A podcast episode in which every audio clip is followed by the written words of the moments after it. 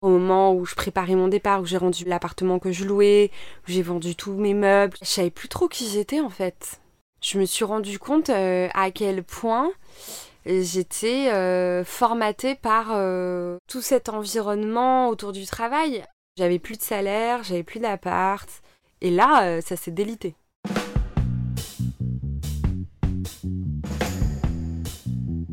Bienvenue dans TAF Punk, épisode 5, Travail et écologie, déserter les métiers de l'environnement à 30 ans. Vivi, une trentaine d'années, avait selon l'expression consacrée une bonne situation. Après des études d'ingénieur et un salaire confortable, Vivi avait réussi à concilier conviction personnelle et choix professionnel, à savoir agir pour l'environnement, travailler dans la fonction publique et servir l'intérêt général. Dans cet épisode, Vivi nous expliquera les raisons de sa désertion et l'histoire de sa reconstruction, de son passage du statut d'ingénieur à celui de militante écologiste. Rencontre avec Vivi. Je suis euh, Vivi, j'ai un peu plus de 30 ans. D'où je viens, euh, ce n'est pas du tout ce milieu-là, c'est plutôt euh, un milieu social un peu hybride, avec une enfance assez bourgeoise, puis euh, des études d'ingénieur et euh, une désertion. Mon adolescence a été assez rude. J'ai subi euh, des humiliations, des dénigrements de la part de différents adultes, de la part de camarades de classe et une stigmatisation. Euh, des agressions sexuelles aussi, euh, un dépôt de plainte à la police qui n'a pas été entendu, la police qui euh, m'a culpabilisé par rapport à une agression sexuelle que j'avais subie. Donc c'est tout un ensemble de choses qui a fait que j'ai cultivé une défiance assez tôt envers les institutions, envers, envers le monde adulte et une critique aussi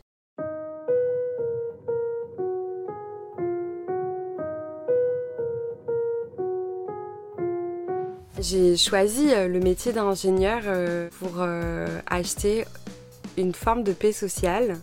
J'ai fait une rencontre au lycée qui m'a permis de, entre autres choses, de m'extirper de cette nébuleuse. J'ai commencé à avoir des meilleures notes et j'ai vu le regard de mon entourage changer.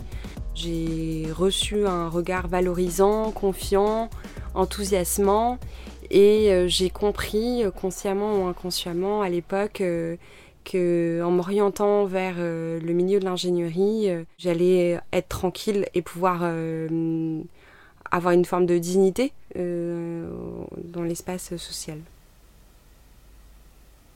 Quand j'entre en classe préparatoire, déjà pour moi c'est une réussite individuelle. C'est enfin l'espace de consécration après avoir trimée au collège, après avoir été une enfant, euh, une adolescente dénigrée, euh, j'ai l'impression d'avoir pris une forme de revanche. J'étais vraiment dans l'ingestion de connaissances euh, scientifiques, une ingestion qui me permet d'être une tête pensante, et c'est un sentiment d'amour-propre très très fort.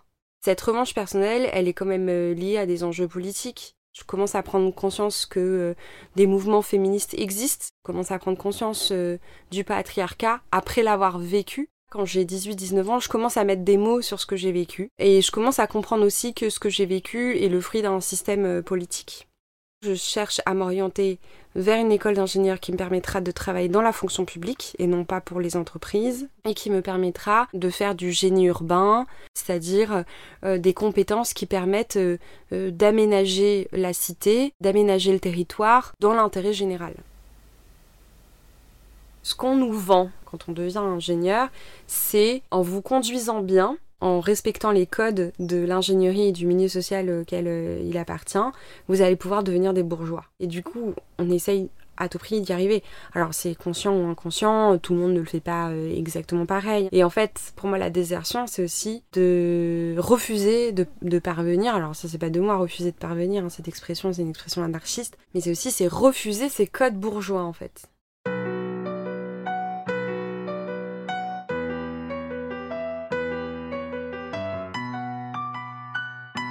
J'ai joué le jeu euh, de cette conduite vers euh, le milieu social de l'ingénierie assez longtemps, dans une forme aussi de dissonance qui grandissait de plus en plus. Quand j'ai fini mes études d'ingénieur et que j'ai dû prendre mon poste, j'avais envie de tout sauf ça parce que je n'avais pas envie euh, de travailler, tout simplement.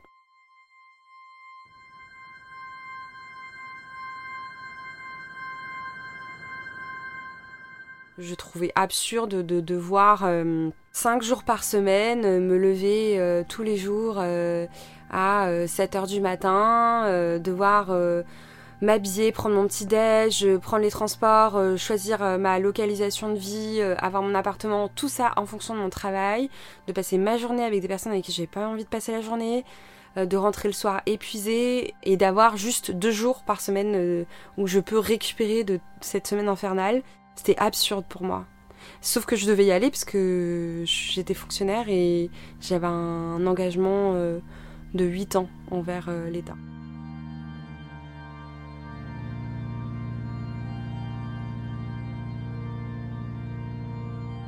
J'ai un rapport avec l'argent euh, assez particulier. J'ai très attention à mes consommations. Quand j'ai commencé à travailler en tant qu'ingénieur, je suis passée euh, euh, de d'un SMIC à un double du SMIC. J'ai mis de l'argent de côté parce que je voulais à un moment donné ne plus avoir à être dépendante d'un salaire. J'ai quand même travaillé trois ans et demi dans la, dans la fonction publique et je me suis donnée à fond. J'ai cru que euh, ce poste-là allait permettre de changer les choses au niveau environnemental. J'ai trouvé un poste euh, qui était en lien avec euh, la gestion des déchets. Donc mes missions consistaient à accompagner les habitantes habitants d'un territoire à mieux trier leurs déchets. Et quand je suis arrivée sur ce poste, j'avais énormément euh, d'enthousiasme. J'y croyais à fond, j'avais vraiment le sentiment que enfin j'allais pouvoir investir les 40 heures euh, que je passais au travail pour quelque chose qui servait vraiment l'intérêt général. Et au fur et à mesure, je me suis aperçue que euh, c'était pas du tout à la hauteur de l'urgence environnementale. La collectivité, elle est soumise euh, à des directives européennes, nationales, qui sont très politiques et qui sont très liées euh, à l'économie capitaliste et libérale. La collectivité, elle la thune en fonction de ces politiques-là. Les marges de manœuvre pour les collectivités sont très réduites. Je voyais devant moi toutes les réprimandes qui pouvaient arriver si j'essayais vraiment de, de vouloir changer les choses de l'intérieur pour que ce soit à la hauteur de l'urgence environnementale. Et puis pas que l'urgence environnementale, c'est aussi l'urgence sociale. Je suis prise dans ce tourbillon aussi euh, euh, d'injonctions euh, à la réussite. Et quand je rentre chez moi le soir, je sais plus qui je suis. Je sais plus qui je suis au, au milieu de tout ça. je cherche à me lancer dans une forme de militantisme, mais je n'y arrive pas. Et je n'arrive pas à faire ce saut mental.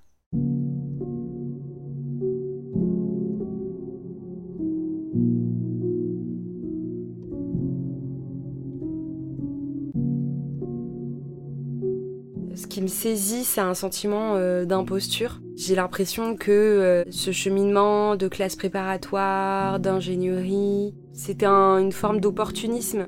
Le parcours euh, qu'on peut appeler brillant, c'est pas vraiment ma place. Je, je fais pas partie vraiment de ce milieu-là. Certes, j'ai eu des bonnes notes, mais je suis pas vraiment ingénieur, c'est pas vraiment moi. Il euh, y a un sentiment d'imposture immense et qui va être euh, très violent quand je vais quitter mon travail.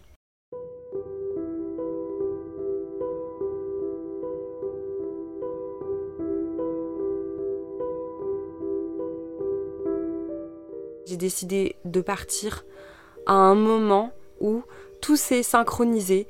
Euh, un gros projet que je menais était terminé. Euh, je pouvais faire une passation. Je venais d'avoir une déception dans mon travail euh, avec d'autres personnes. Je n'avais pas envie de relancer la machine. On m'a proposé de changer de poste et de d'être promue à un poste avec plus de responsabilités. Et je savais que si j'acceptais ce poste, je ne partirais pas. Je me suis dit que c'était le moment de partir, qu'après euh, il allait être trop tard, j'avais 28 ans. J'ai attendu le moment et le moment s'est présenté.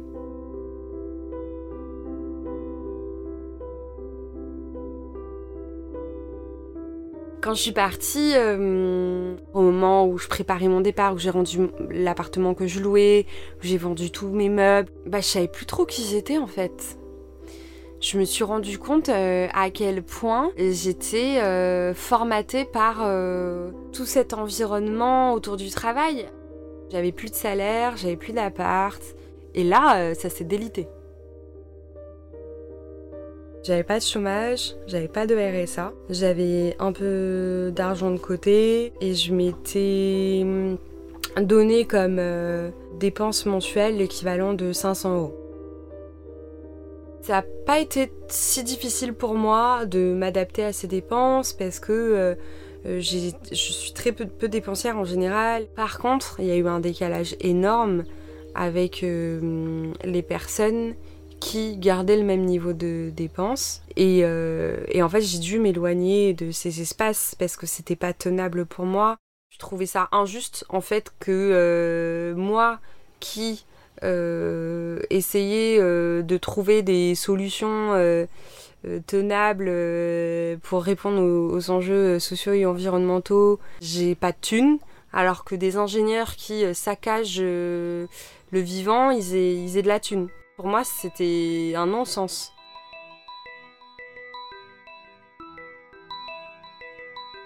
Comme j'étais complètement déboussolée, j'ai eu besoin de me trouver une activité.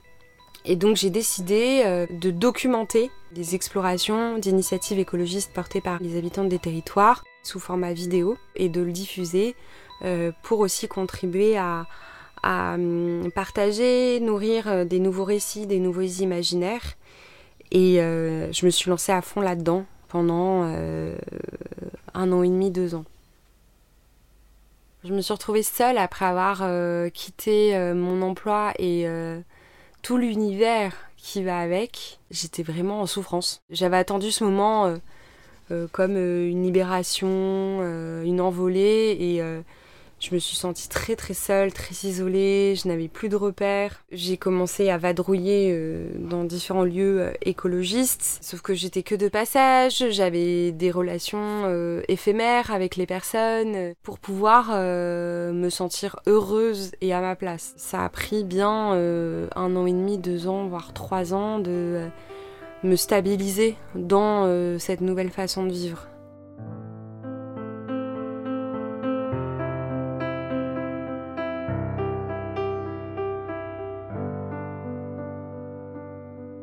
La plupart des militants écologistes qui luttent, c'est un besoin vital dans les tripes de s'investir à fond, de faire en sorte que les choses euh, bougent. Moi j'appelle ça le burn-out militant euh, dans lequel beaucoup de personnes euh, se trouvent. On se retrouve à se mettre une pression énorme en plus de ça, on est dans des modes de vie où on gagne pas trop d'argent, on vit dans des conditions qui sont pas euh, très très euh, confortables, euh, les legs qui sautent, faut aller faire des récup pour manger, et en même temps faut préparer la manif du lendemain, faut faire le potager, et en même temps bah, il y a des, des copaines qui sont en gave, en garde à vue, il faut solliciter les députés pour leur demander de voter tel ou tel amendement. En fait, la liste du militantisme, elle est extensible au possible, elle est infinie. Il y a ce besoin euh, des fois de ralentir et justement de prendre soin de soi parce que c'est quelque chose de révolutionnaire au sens où aujourd'hui le système capitaliste se base sur euh, le non-soin, sur euh, l'assassinat de chacun et chacune, sur la précarité, sur le logement insalubre et donc nos milieux alternatifs doivent s'accompagner de ça et justement d'être vigilants par rapport à, à, cette reproduction de normes productivistes que l'on introduit dans nos milieux. Aujourd'hui, euh, je travaille autant que lorsque j'étais ingénieur. Je travaille en tant que journaliste, je fais un travail euh, militant, c'est-à-dire qui n'est pas rémunéré, mais pour moi le militantisme est un travail au sens où on, produit quelque chose pour l'intérêt général. Aller faire une cantine solidaire, c'est du travail. Faire un reportage photo, c'est du travail. Enfin, même si je gagne pas d'argent, je me fais des petites pauses de temps en temps, mais je m'octroie moins de vacances que quand je travaillais pour la fonction publique. Il y a plein de moments où euh, j'ai envie d'un bain chaud, il y a plein de moments où j'ai envie d'aller dans un bon restaurant, il y a plein de moments où j'ai envie euh, d'aller à l'hôtel euh, et dormir dans des draps soyeux et doux. Oui, il y a des moments où j'ai besoin de prendre soin, c'est ce que j'appelle prendre soin de moi et je le fais. Je m'octroie des moments de, de légèreté, je m'octroie des moments d'insouciance, de joie ou Des moments où je vais partir 3-4 jours faire une randonnée prendre une petite location avec les personnes que j'aime et c'est fondamental, c'est ça aussi la vie. Hein.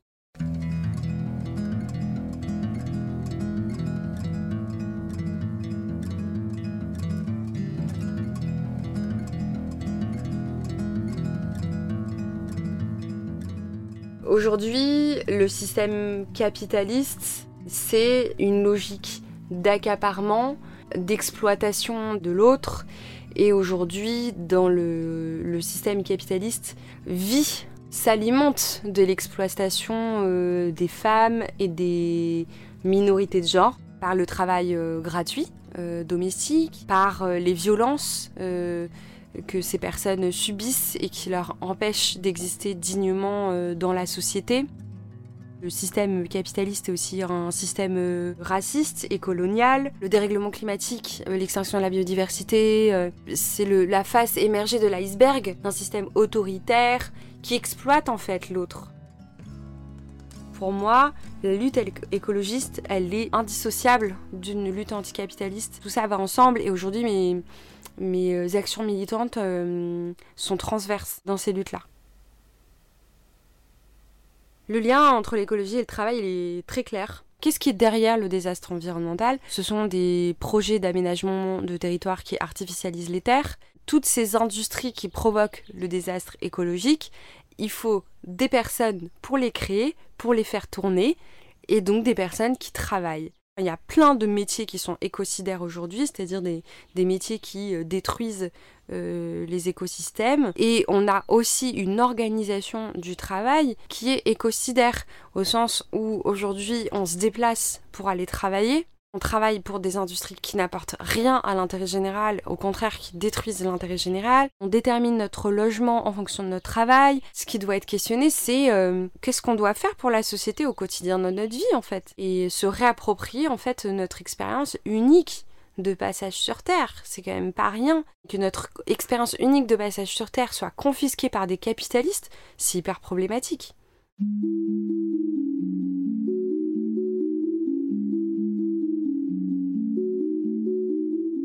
Pour moi, le chemin que j'ai pris, c'est un chemin qui est assez tortueux et qui est pas linéaire.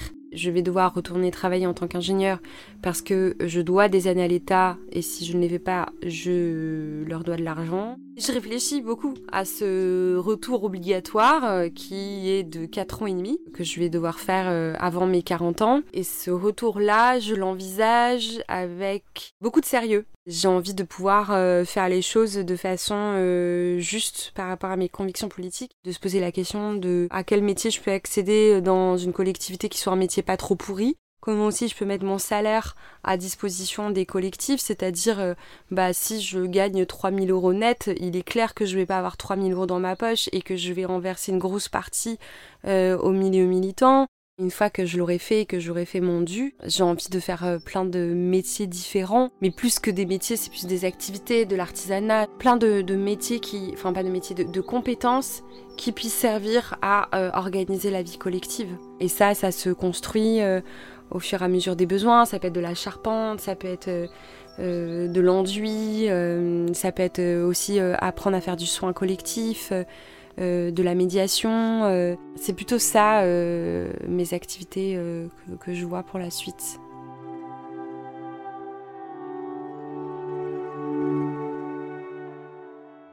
Je me sens pas très à l'aise de conseiller à une personne euh, qui euh, est en galère avec un SMIC, euh, a des charges familiales. Je me sens pas très à l'aise de la conseiller sur sa désertion, étant donné que je suis pas du tout dans cette posture-là et que moi, j'ai pas d'enfant, je suis jeune. j'ai eu la chance d'avoir un métier qui m'a permis de, mettre de l'argent de côté. je suis en bonne santé, enfin, j'ai pas des parents à charge. Ce que je peux conseiller, c'est à chaque personne de s'écouter.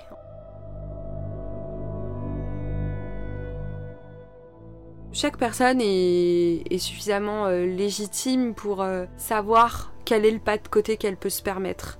Et en fait, tous les pas de côté sont différents Et je pense que ce qui est important, c'est pas euh, comparer, comparer nos pas de côté. Je pense que ce qui est important, c'est pour chaque personne d'analyser sa propre marge de manœuvre et se dire, ok, bah, par rapport à tout ça, c'est quoi mes marges de manœuvre?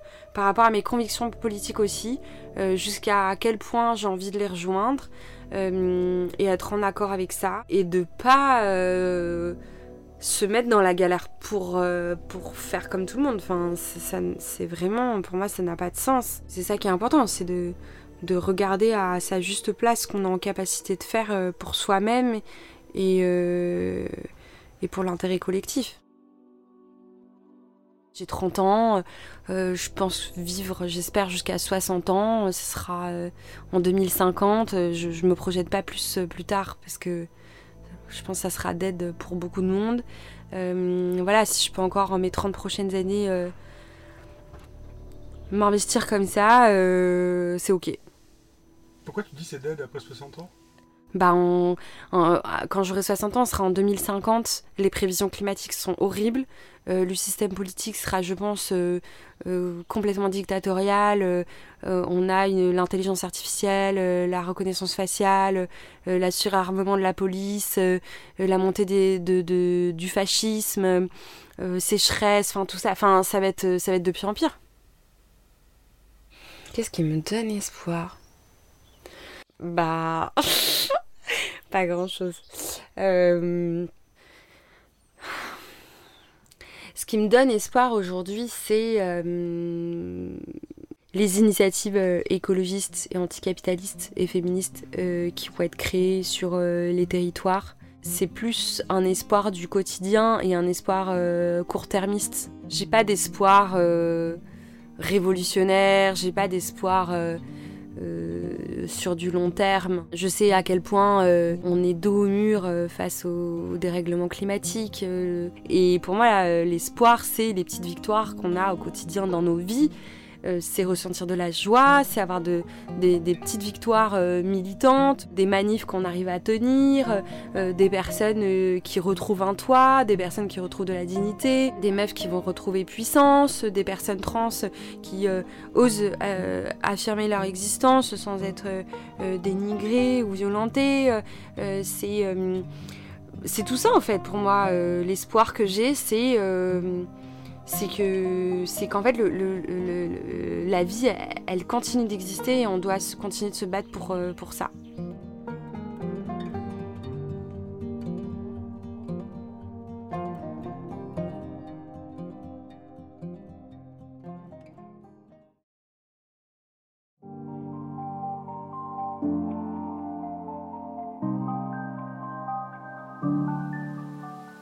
Après la désertion à 30 ans, Daft Punk abordera le mois prochain la désertion des métiers de l'environnement à 40 ans avec Antoine. Depuis un arrêt de travail il y a quelques années, ce fonctionnaire d'État auprès du ministère de l'Environnement a adopté une sobriété volontaire et vit maintenant dans une cabane sans eau ni électricité. Antoine nous expliquera les raisons de sa transition vers une décroissance choisie, il nous parlera aussi de son projet fou d'avoir relié en 23 marathons d'affilée la ville d'Angers pour rejoindre le Forum économique de Davos. Moi, j'étais dans l'idée, essayons de rester dans le système pour le hacker. Mais pour moi, il y a eu un moment où, de mon point de vue, on est dans un rouleau compresseur où, dont on ne peut pas se rendre compte de sa puissance. Mais il y a un moment, je me suis dit, je dois être à l'extérieur et ce truc-là, il va mourir de lui-même. Si vous avez aimé cet épisode, n'hésitez pas à liker ou à laisser un commentaire. Vous pouvez également partager TAFPunk via vos réseaux sociaux habituels ou faire un don. Une cagnotte a été lancée sur Tipeee. Vous trouverez le lien sur la page Facebook de TAFPunk, l'adresse mail pour me contacter, ainsi que plus de contenu à propos de cet épisode. Rendez-vous le mois prochain.